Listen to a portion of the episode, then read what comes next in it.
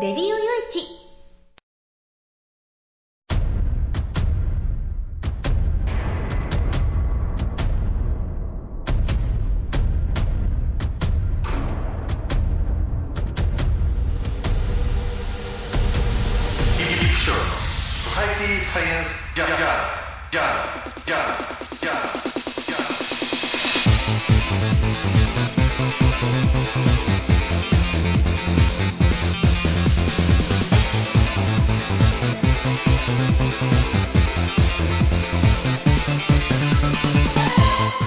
皆さんハローじゃ。ご機嫌いかがですか、えー、ソサイティサイエンスジャーナル第489回ということでね。もうもう10本ほどで、えー、500本の大台、ね、500回目の大台ということになるわけなんですけれどもまあ何にも考えてなくてね。もう本当にねもうもう通常の1回分で済ましていこうかなみたいな、もうもう特集だなんだなって、そんなのね、こう、こう、組むためになんかね、ただ、募集はしてもいいかな、そのゲストで出たい人っていうのは、スカイプでね、ちょっと話をしてみたいな感じでね、えー、この記念の500回にちょっと誰か出て、えー、500回記念に自分の意見をこのソサイティサイエンスジャーナルの中でこうね、えー、言っていませんかっていうことをちょっとね、ぐらいしかちょっと考えつかないんですけれどね。えー、まあ、例によってね、このソサイティサインスジャーナルという番組はもう今世の中で起きている社会的な事象と、あと科学的なね、研究成果とか、えー、なんかあの、こんなもんが開発されたよとか、そんなことをお話しする番組ということで、あんまりね、えー、よほどのことがない限り誰かをね、えゲストで出てもらって取材したりなんてこともちょっとやってないんでね、今ね。本当はちょっとお話聞きたい人って何人かいるんですよ。この人のお話を聞いて、そこからいろいろ掘り下げていくと面白いんだけどななんていう。えー、だけどどうしてももう自分の中で、自分の中でそんなに優先順位がそんなに高くない現状においては。だからなかなかね、そういう方向でちょっと番組を進めていくっていうのがちょっと今、今はね、まあそのうち気が向いたらまたね、なんかちょっと大きい特大号みたいなのをちょっとやるかもしれないんですけれども。えー、まあ、あのね、えー、まあ、もうすぐ500回ということで、500回もやってきたんだな、こんなことをと、え、いう感じでね、まあ、お疲れ様とかご苦労様よりも、よう500回もそんなことやったな、なんていう、いうことを言う人が僕の周りにもいそうな気がするんですけれども、まあまあまあ、でもね、500回もやれば、一つの番組を500回もやれば、ある程度の自信がついてくるので、えー、これからも、さらに邁進していこうかな、500回に向けて邁進していこうかななんてことを言いながら今回も進めてまいりたいなと思います。えー、最後までお付き合いよろしくお願いいたします。この番組は、レディオ用地の制作により、全国の皆様にお届けいたします。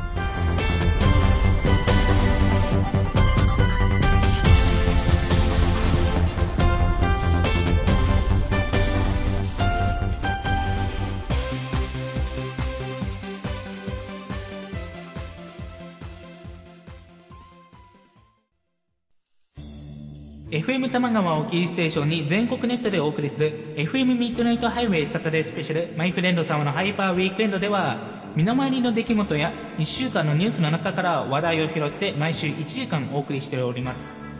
また時にはゲストをお迎えしてのフリートークスペシャルとしてもお送りしております。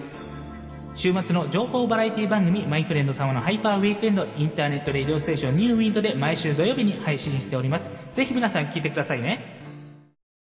テレビビンゴネットアイランド。会社で役立つ面白応援グッズの紹介をはじめためになる情報ミュージシャンの生出演など映像でお届けする30分の生放送。テレビビンゴネットアイランドは毎週水曜日19時30分から20時。テレビビンゴで放送中です。スタジオジュノンからのお知らせです。あ、あのや。あ、あのさ。チョイスラジオの説明するんだけども。チョイスラジオの説明をするんですけど。毎週月曜日の23時から。毎週月曜日の23時から。スタジオジュノンのサイトでや。スタジオジュノンのサイトでね。配信していくからや、みんな聞いてけろな。配信をしてますから、ぜひ聞いてくださいね。詳しくは、チョイスラジオって検索サイトでググってけらい。詳しくは検索サイトで「チョイスラジオ」で検索してねね待ってっからや来てきれいじゃあ、待ってるからね。来てね。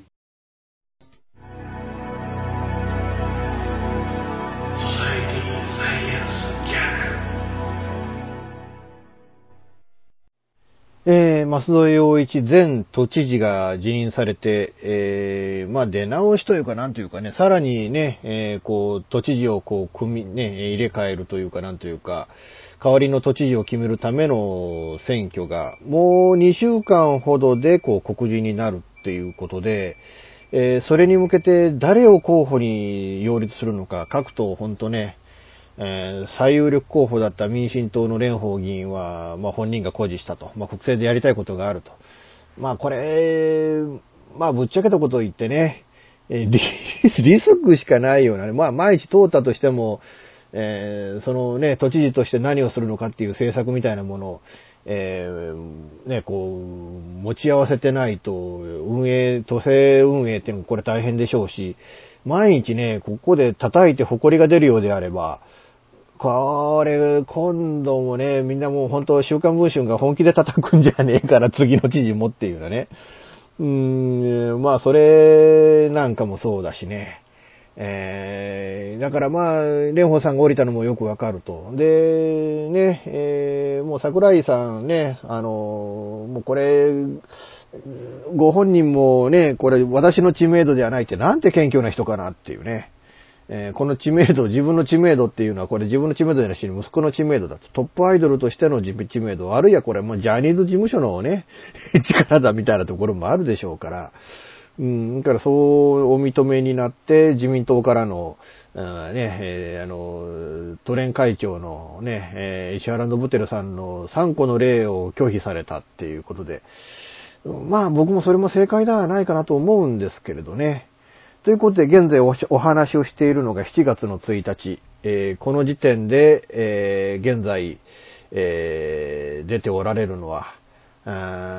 小池百合子さんがお一人。うんまあ、あの、いいタイミングだったっていう指摘はあるんですよね。えー、というのはもうこのね、後出し案件がいくらいいと言っても、もうこの1日待ってたら、まず自民党が誰か、えー、この候補を立ててしまうと。うんだからその自民党が公認候補としてこの人と言ってね、えー、立てる前に自分が立っておく必要があったと。で、ここで自分が立っておくことによって、うんその、小池百合子が両、あの、選挙で出たとして、その小池百合子を明らかに倒せる候補を擁立しなければならない。そうじゃないと意味がないっていうことでね。えー、いいタイミングだったんじゃないかなと思いますね。で、まあ、桜井さんも、まあ、やっぱり誇示した。えー、で、もう誰を、誰を擁立するのかっていうことで、ここでね、えー、まあ、何人か、もうこれ、本当あの、小池さんより知名度が勝ってっていうことで、うん、まあ、何人か、もうかなりこう絞られてはきてるんでしょうけど、例えて言うと石原信輝さんなんかね、えー、都連会長なんだから、えー、責任取って出ろなんて話にもなるのかもわからないけれども、でもまあ、自民票を割って小池百合子氏が出てきたと。ここで、こうね、えー、民進党が結構有力な候補を立てることによって、えー、その自民票、保守票が分裂することによって、えー、民進党の候補、民進党は共産党なんかと一緒にね、統一候補を立てるって言ってますからね。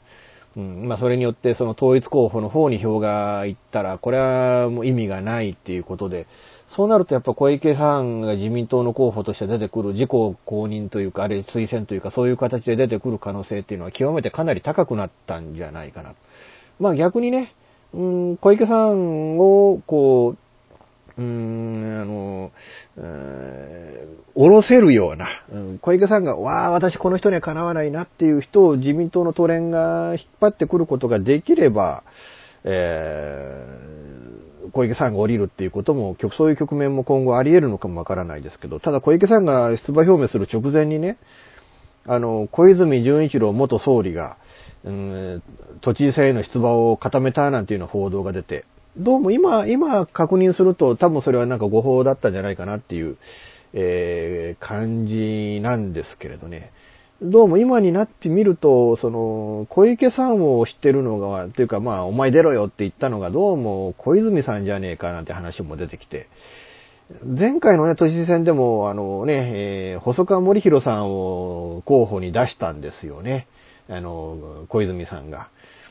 だそういうことも考えるとね、小泉さんっていうのもこのね、えー、作詞だなと。いや、実際、実際小泉さん自分で出てきたら面白いことになったんじゃねえかなっていう気も僕はしないでもないんですけどね。えーだからまあ、うん、小泉、小池で戦うのか、あるいは小池はね、平さんはこう、自民党公認という形で、えー、与党統一候補ということで出れるのか、えー、ちょっと今後ね、ちょっと注目したいなっていうふうに思いましたね。なんでもだけど民進党がこれから誰を出せるのか、一時期ね、あの、元総務大臣で、えー、ね、知事経験者の片山さんを、えー、なんか出すんじゃないかなんていう動きもあって、でも、片山さんはどうも、私は今の仕事の残留派ですっていう、なんかそのね、えー、ヨーロッパ、イギリスの、うん、なんかね、国民投票に倣って、私はその残留派ですっていう言い方で、その都知事選出馬をこう否定をされたっていうのが、まあ、この、このあたりのこうね、えー、記者会見のこの返すセリフが、まあ、あ片山さんらしいなっていう気もね、うん、したわけなんですけれども。まあどうなんでしょうかね。えー、僕はね、まだあの方の出馬がこれから後出しじゃんけんで出てくるんじゃないかなって気がするんですよね。えー、というか、まあ、ぶっちゃけ東国原さんの動きっていうのがかなり不気味じゃないですか。うん、まだこの時点でね、あのー、まあ、もちろん表明をされ、まあ、この7月1日の時点では表明をされてないわけなんですけれども、でも、テレビのね、生放送なんかで、あの、小池さんがこう、こういうあれで出てきたんじゃないかっていうことで、なんかそれについて解説をされたりとかね、えー、してるのを見て、あなた自身はどうなんでしょうかねって、まあ、舞台出演と重なるから、出ないっていうのもなーっていう、それは舞台を降りるか、ね、代役が立つかすれば、あで、ね、他の候補で、よりもあなたの方がっていうふうに思う方がいっぱいいるんじゃないかなと。何よりもだって、あの、宮崎県でね、その知事選で本末候補だったのが、え、実際それでね、一歩、何回かやった、あの、ち、そのね、えー、各地域、各市でやった演説で評価されて、えー、与党候補を破って、えー、都知事に当選されて、で、何よりもそのね、宮崎県の農産物とか、あるいはその名物っていうものを全国にこう知らしめたっていうね。うん、だからその一期辞めるときに頼むか、お願いだから辞めないでくれって言ったっていう。その退任の時にね、お願いだからあなた辞めないでくださいっていうのを、その市民の皆さんが、合唱したっていう、そんな知事さんっていなかったじゃないですか、今までね。うん、だから僕は東国原さんが出ると結構面白いことになるんじゃないかなっていう。ただ本当この東国原さんが全くね、全く、その、ないものとしてこの世の中が今動いてるっていうのが余計にこう不気味でね。えー、でね、あの、たけさんが自分の番組でわざとそのね、えー、橋を、橋国原さんの橋、席を端っこにして、いつ消せ、消す、あの、消そうと思っても消せるようにみたいなことを配慮されたっていう。そこら辺がね、なんていうのか、うーん、まあ、ここの二人の間でね、意思疎通ができてないなんてこと僕はないと思うんでね、うんだからそこら辺がやっぱりちょっと不気味だし、まあ、お出になられるべきじゃないの？この、このタイミングのこの選挙ならって。他のタイミングの選挙だったらもう勝てないと思うんでね。うん、なんか僕僕は東国原さんいいいいタイミングじゃねえかなっていうふうにまあね、思うわけなんですけれども、でも本当こうね、小池さんが出てきた。これで果たしてこうね、与党の候補として出れるのか、あるいは与党はあくまでも都連は他の候補に、えー、出て、えー、ね、あの、他の候補をやっぱ都連を立てようとするのか。うん、実際ね、その、東京都連の有力者の方も、あれだけ違和感を感じるとか言ってね、えー、小池さん否定論者だったのに、いきなりこう、有力候補の一人であるみたいな言い方をされてっていうことで、うーん、まあ、うーん、こうね、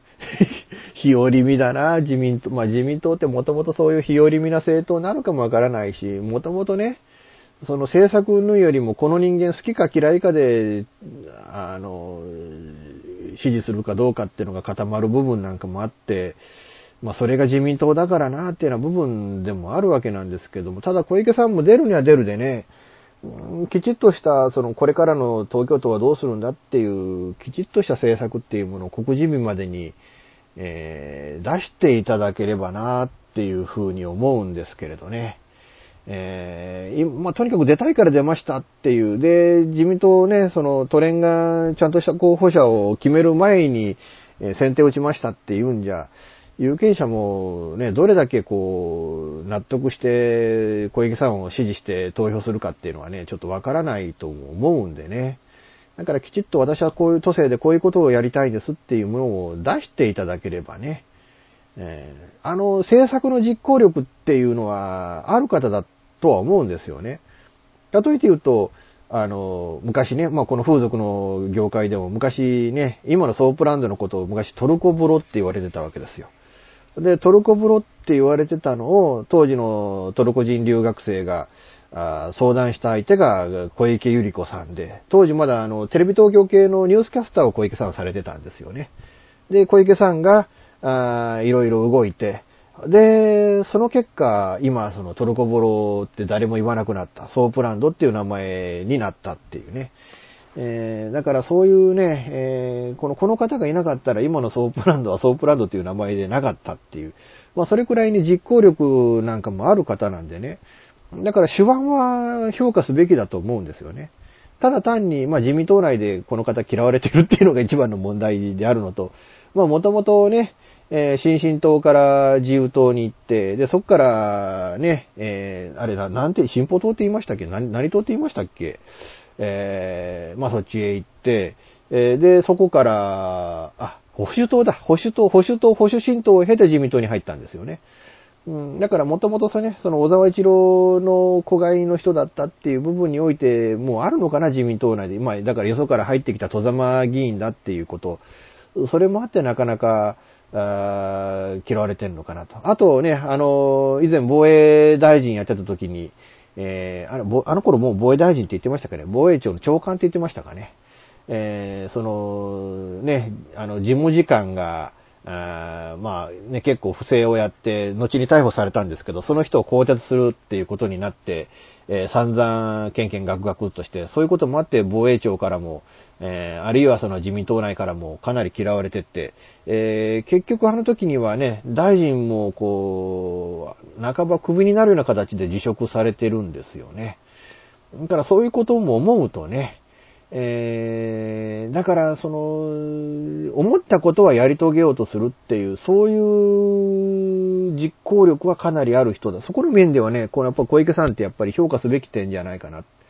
えーとは思うんですけども、ただ、まあそういう部分においては、えーちょっとね、えー和をもって尊しとする部分においてはなかなかね、えーこう、どうしても、えーやっぱりこう人に、人から嫌われるっていうのは一番のまあちょっと問題だったりもすると思うんで、うん、だからね、えーまあまあそこらあたりもど見て自民党がどうどういうふうな判断をするかっていう、ちょっと今後、えーね、注目をして、この都都知事選どういうふうになるのか、えー注目をしたいなとは思うんですけど、ただ、えーただ、あのー一言で言うだけ言っておきますけど、私は都民じゃありませんので、選挙権ありません。え誰をどう決めるかというのは都民の方々の選択だと思いますので、えちゃんとね、え賢明な選択をしていただければなと思います。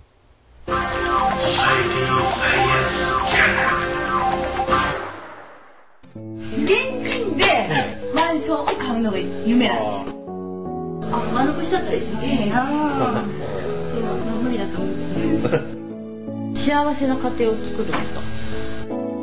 留学したいんですけど心理学の方を勉強したいなと思っていて、で、あの、マンション建てて一番上に住むっていうのが理想かな。あなたの夢を応援しています。風俗リンクラジオ。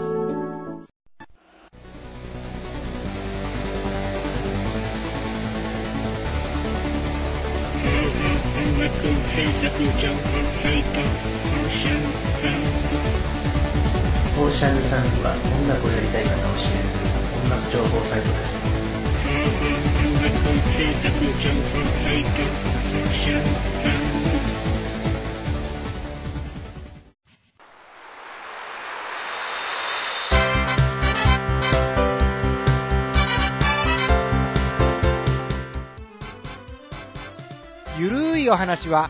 フェアリーテールが気が向いた時に更新する、えーその時興味があるもの、ゲームの話、自転車のお話、まあ、社会状況のお話、そういうものを題材に、えーゆるくゆるく語る番組です。ぜひ、皆さん、聞いてね。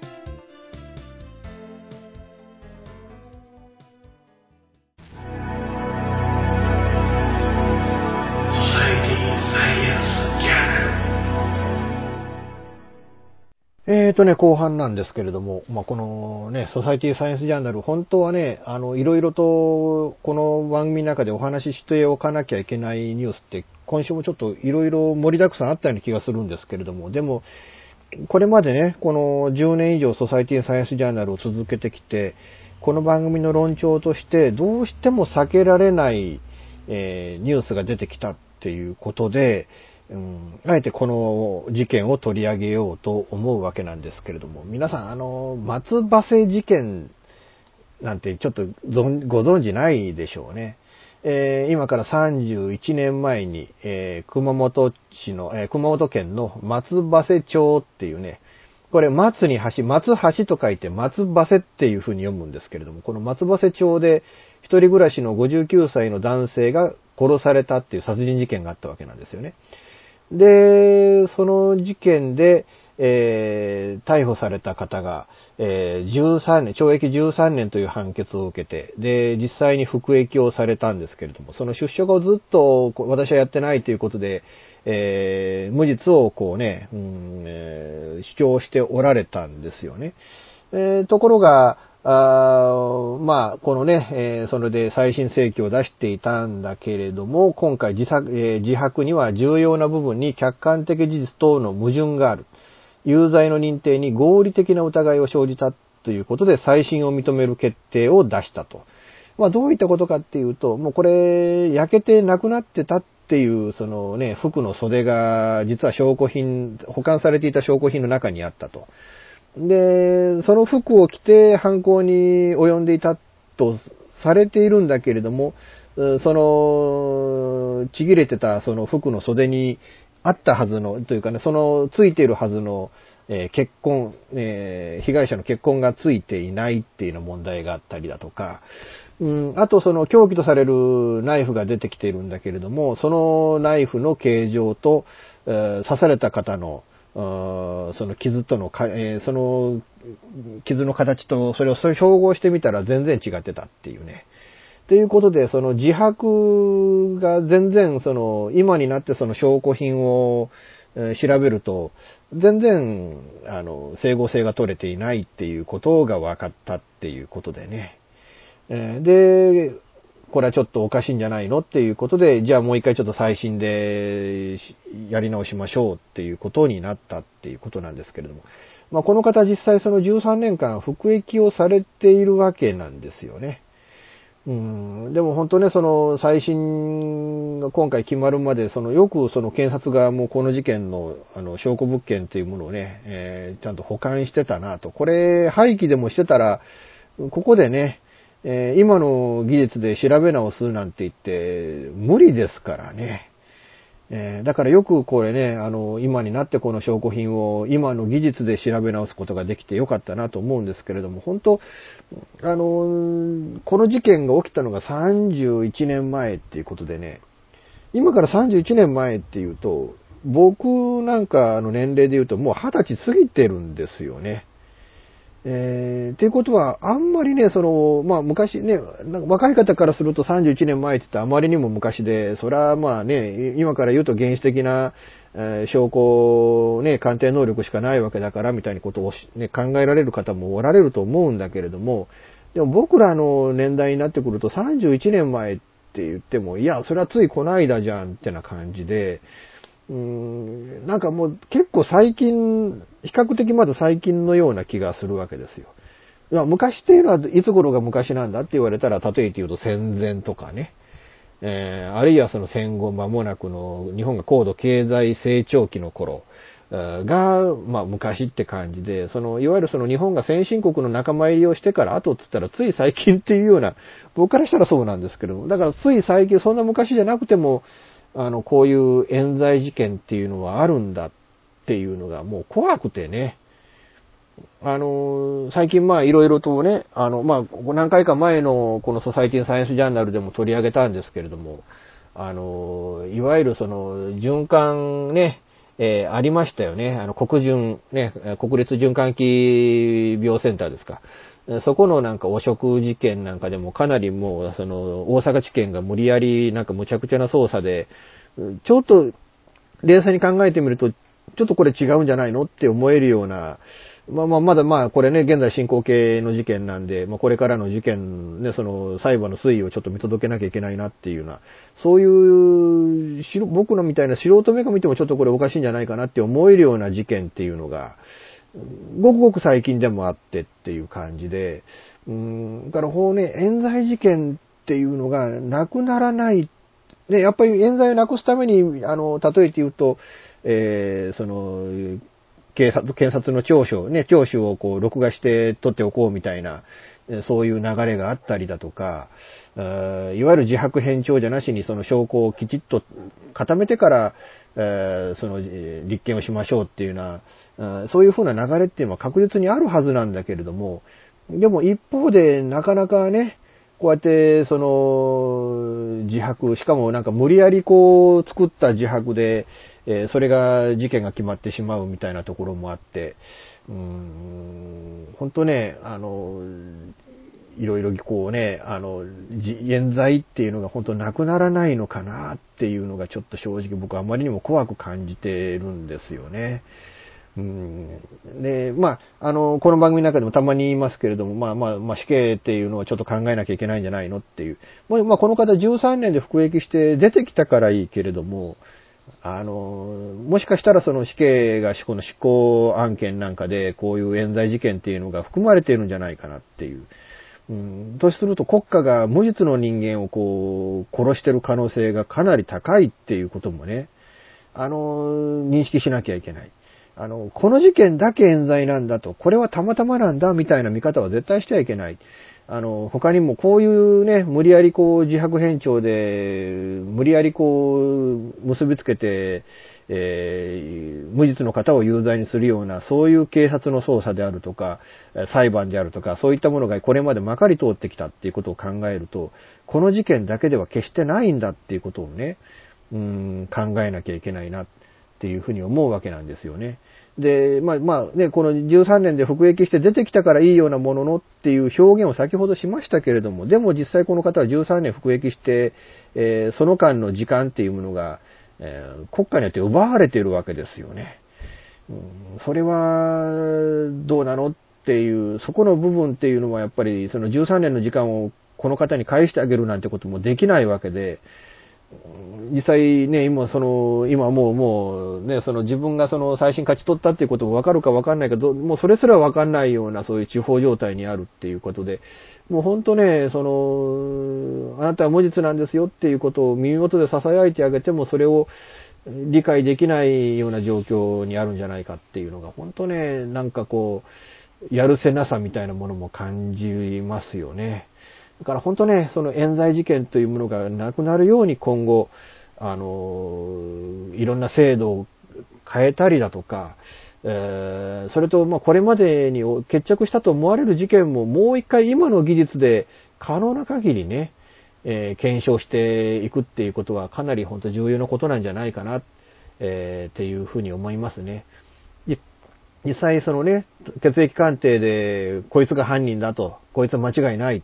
とされたような、まあ、DNA の鑑定で有罪になったっていう方が無期懲役になって、で、最近になって、もう一回その鑑定してみたら DNA が全く別物だったみたいな、そういう、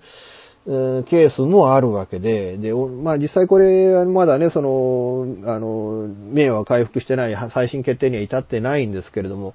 あの、飯塚事件という九州で起きた事件、えー、これは同じ条件で、死刑判決が降りて、で、鳩山国夫さん、この間亡くなりましたけど、鳩山国夫さんの元、法務大臣の下で、えー、実際死刑が執行されたっていう案件もあって、うーん、本当ね、あのー、これがもし、もしっていうことを考えると取り返しがつかないことだなっていうふうにも思うんで、えー、まあそう、そうであっては欲しくないなっていうことを心から今僕もね、こう願っているわけなんですけれども。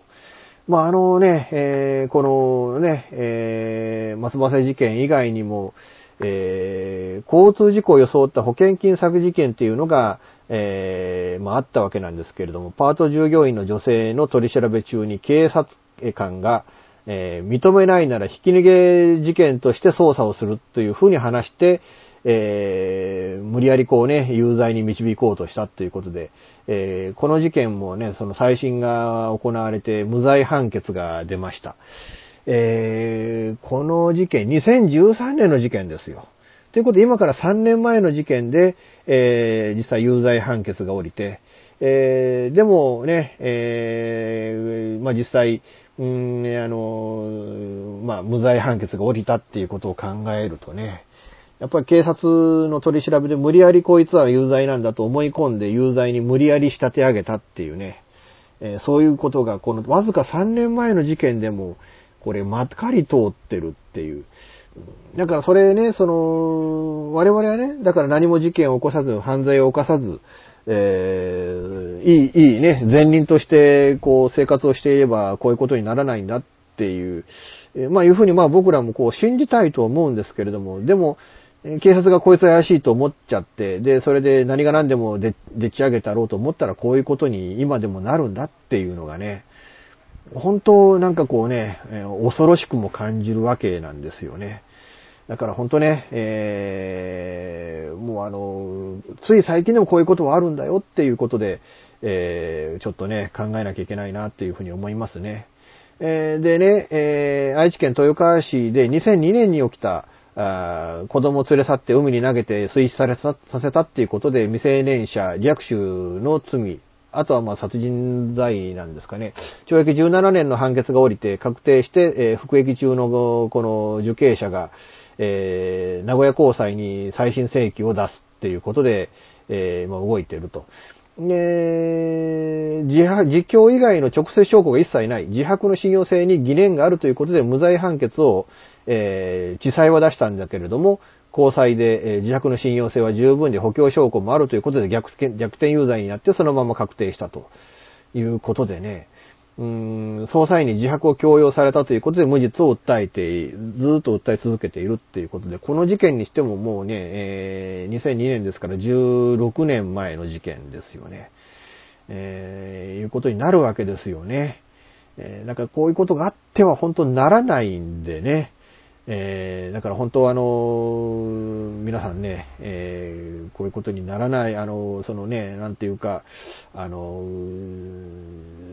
まあまあ、この事件が本当にね、あの、どうなのかっていうのは、今後の成り行きを見、ね、見ていかないと、えー、いけないことだとは思うんですけど、一概にね、その冤罪だっていうふうにこう、言うこともできないとは思うんですけれども、とにかく、うん、あの、この、この十何、二十年以内でもこういうね、えー、あの、警察の取り調べでちょっとあの、疑念があるような事件っていうのがいっぱいあるっていうこともね、ちょっと考えなきゃいけないな、えー、というふうに思いますね。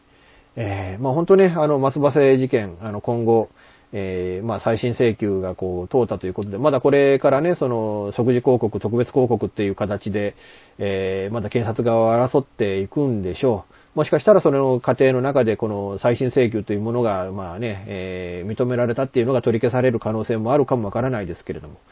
えー、まあ今後ね、えー、とにかく、あの、まあ、この事件の成り行きを見守るとともに今後一切冤罪事件ということが、ね、そういうものが発生しないように、えー、あの、注目をしたいものだなと思います。ソサエティサイエンスジャーナルほぼ毎週金曜日更新しているミスター y のワイワイフライデー。絶好調でお送りしているは、はずなんですけど、皆さん聞いてますか？本当にメッセージが来なくてしょぼーんな私ですが、皆さんからのメッセージも募集中。できれば毎回聞いてください。私も毎週更新できるように頑張ってます。ミスター y のワイワイフライデー、毎週金曜日、ほぼ更新中です。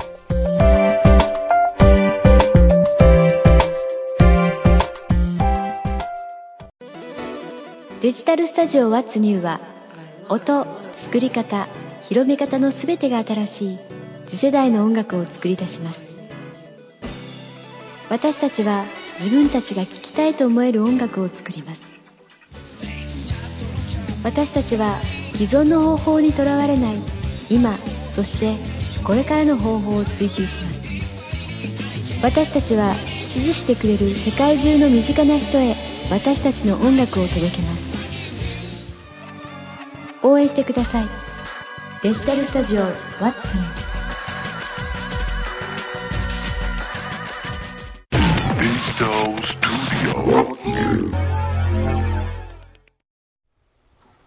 まあ、ぶっちゃけたことを言うとね、うん、僕はもう、もう、あの、この、今年の3月のいっぱいで、こう、持ってた仕事っていうのが全部なくなっちゃってね、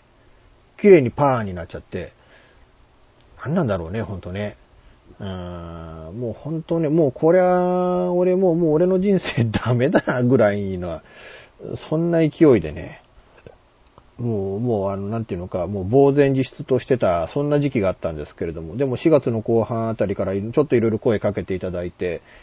で、5月には一気にね、えー、2本、あの、もう本当、1日違いで2本連載をいただくなんてことになって、で、それも1本のギャラが結構良くてね、うん、で、その上で今度はね、えー、あの、まあ、今までずっと増刊号でしかこう関わってなかったあの雑誌から、もうこれね、えー、まあ、隔月化に今なっちゃったけれども、ちょっと本誌の方でもちょっと吉岡さんもう一回連載をちょっと再開させてくれっていう話になって、で、こう、ね、連載がまた3本になって、で、この、このね、週の火曜日に、ちょっと、去年ちょっといろいろお仕事をお手伝いしてた会社が、まあ今ちょっと、ね、去年、もう一、約1年間ほど、もうあの、出社してなくてね、もう1年ぶりにちょっと会社に行って、したら、吉岡さんちょっと待って、ちょっと連載書いてくれんっていう話になって、で、それもまあ、まあ、あの、ね、東京のほどのギャラじゃないんだけれども、でもまあ、あの、まあ、僕の自尊心と労力はちゃんとね、えー、満たしてくれるような、そういう金額だったんで、まあ、じゃあ、じゃあこの金額ならやりますよっていうんで、うん、まあ、それもね、えー、月1本2本とかじゃなしに、もう週に1本なんで、そうすると、それなりに、まあ、食っていける金額にはなるんで、うん、からそんなあれでね、だからこの、この6月末の段階で連載が4本になるっていうね、状況になって、まあ面白いもんだなと思ってね。あの人間ね、波っていうのはあるもんで、まあ僕の場合、特にやっぱり波のサイクルが短くて、しかもね、この波の上と下があまりにもこう幅が、っていうか高さがね、落差があるっていうか、うん、なんで、えー、まあちょっと油断できないね。えー、またすぐにこう、奈落の底に突き落とされるなんてことも、まああるかもしれないと思って、うん、だから本当ね、えー、ちょっと怖いなっていう部分でもあったりはするわけなんですけれどね。うん、でもまあ、あのー、なんかこうね、地道にね、えまあ本も5冊、今年ね、5冊目の本を出して、で、まあ着、ね、着々とこうね、与えられた仕事をこなしてれば、まあ、吉岡さんにぜひ書いてほしいんだって、吉岡さんに書いてくれなきゃ困るんだっていうような、そういう方にね、えー、まあお会いするっていうか、そういうね、お話をする機会っていうのが、まああるもんなんだなっていう、えー、まあ面白いもんだなと。まあだからね、この4本の、その、ね、連載をこれからもっとね、着実にこうね、こなしていけるような環境というのを、まあこれから作っていこうかなと。実際最初にもらった2本っていうのはね、その、連載しましょうとなったのはいいけど、一本はまだ公開もできない状況だし、もう一本はね、二本目のその取材を、まあまあ、もうこの今月ね、えー、後半にま2件ほどできるかなって感じではあるんですけれども、なかなかね、えー、まあちょっと難しいものもあるので、えー、だからそれを着実にこうこなしていけるような環境をこれから作っていかなきゃいけないなっていうのはね、まだまだ、まだまだ道半ばですね。えー、やっと人からね、皆さんからこう声をかけて、吉岡さん仕事、うちで仕事をしてくれっていう風に言ってもらえる環境にようやくなったっていうだけで、そこでコンスタントに仕事がこなせる環境っていうのはこれから作っていかなきゃいけないっていうのがね、えー、まあまあ、まあ7月になってね、僕の場合こう、月が変わると一気にね、それまでついてたのが一気にこう瓦解して、うーん、なかったことになるなんてことが結構しょっちゅうなんで、まあそうならないように、えー、まあ頑張っていこうかななんてことも思ってますけれども、えー、まああのね、まあ頑張りますよ。ということで、えー、ね、一応あの、フェニックス人っていう男性向け求人のサイト、そちらでね、え書いてます。あと、夜ともネットでコラム書いてます。まあ、もうちょっとしたら、あのね、おあのお客さんを対象としたインタビュー企画っていうのが立ち上がると思うんで、もうもう原稿は提出してるんでね。だからもうちょっとそこはちょっと待とうかな。あの、まあね、あの、また公開されるんでって、えー、言うんでね。あと、まあ、夜、えー、夜じゃねあの、ミリオン出版の俺の旅っていう雑誌で、まあ、今後レギュラーで書かせていただきます。まあ、増刊号はまた別個の原稿をちょっと書いてますけど、本誌ではちょっと連載記事を書かせてもらってます。あと、えー、まあ、これあの、公開が始まってからちょっとね、告知しようと思うんですけど、地元の媒体で一社書くことになりましたので、まあ4、4本の連載、えー頑張りながらね、えこの番組も、うん、着実にこう進めていこうかなと思ってますので、まあ、今後ともね、えー、ソサイティサイエンスジャーナル、レディオ用地よろしくお願いしたいなと、えー、思います。えー、あとね、うーん、ちょっとあの、取材のために、あのこの7月20日以降、10日間ほど、えちょっと東京行ってますので、もし、まあ、まあ、7月20日以降の回、えー、もしくはその8月に入って、もしかしたら最初、あの曜日よく見てないんですけど、8月に入って最初の回も、もしかしたらちょっとお休みさせていただくかもわからないですけれども、えー、まあ、そのね、えー、お休みしてる間も吉岡仕事頑張ってんだなと、え取材頑張って駆けずり回ってんだなっていうことをちょっとご理解いただいて、えよろしくお願いしたいなというふうに思います。ということで、今回も最後までお付き合いいただきましてありがとうございました。で次回は一応予定通り普通にやるつもりですので、え、次回も、え、よろしくお願いしたいなと思います。この番組は、レディオ用地の制作により全世界の皆様にオンデマンド、ポッドキャスト、FM ラジオでお届けいたしました。お相手はイプシロンこと吉岡雄一郎でした。じゃあまた次回、ごきげんよう。さようなら。